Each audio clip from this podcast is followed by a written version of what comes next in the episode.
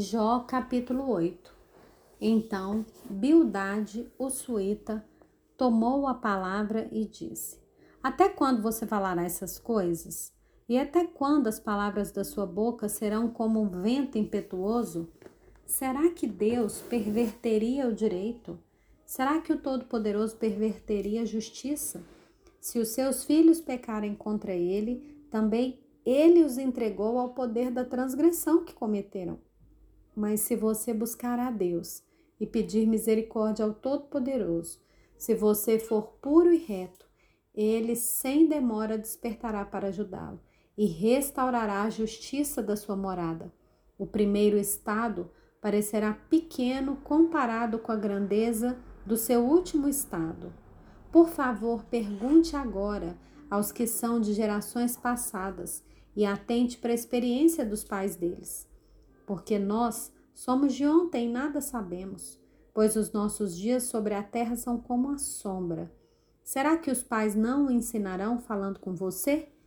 Será que do próprio entendimento não proferirão essas palavras? Pode o papiro crescer fora do pântano? Ou cresce o junco sem água? Quando estão verdes e ainda não foram colhidos, secam antes de qualquer outra erva. Ah, são assim as veredas de todos os que se esquecem de Deus, e a esperança dos ímpios perecerá. A sua firmeza será frustrada e a sua confiança é teia de aranha. Ele se encosta em sua casa, mas ela não resiste. Agarra-se a ela, mas ela não fica em pé. Ele é viçoso diante do sol e os seus renovos se espalham pelo jardim. As suas raízes se entrelaçam num montão de pedras e penetram até as muralhas.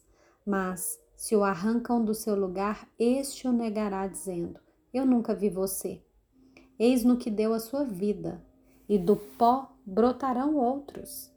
Eis que Deus não rejeita o íntegro, nem toma os malfeitores pela mão.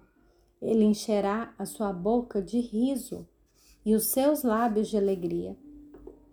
Os que o odeiam se cobrirão de vergonha e a tenda dos ímpios não subsistirá.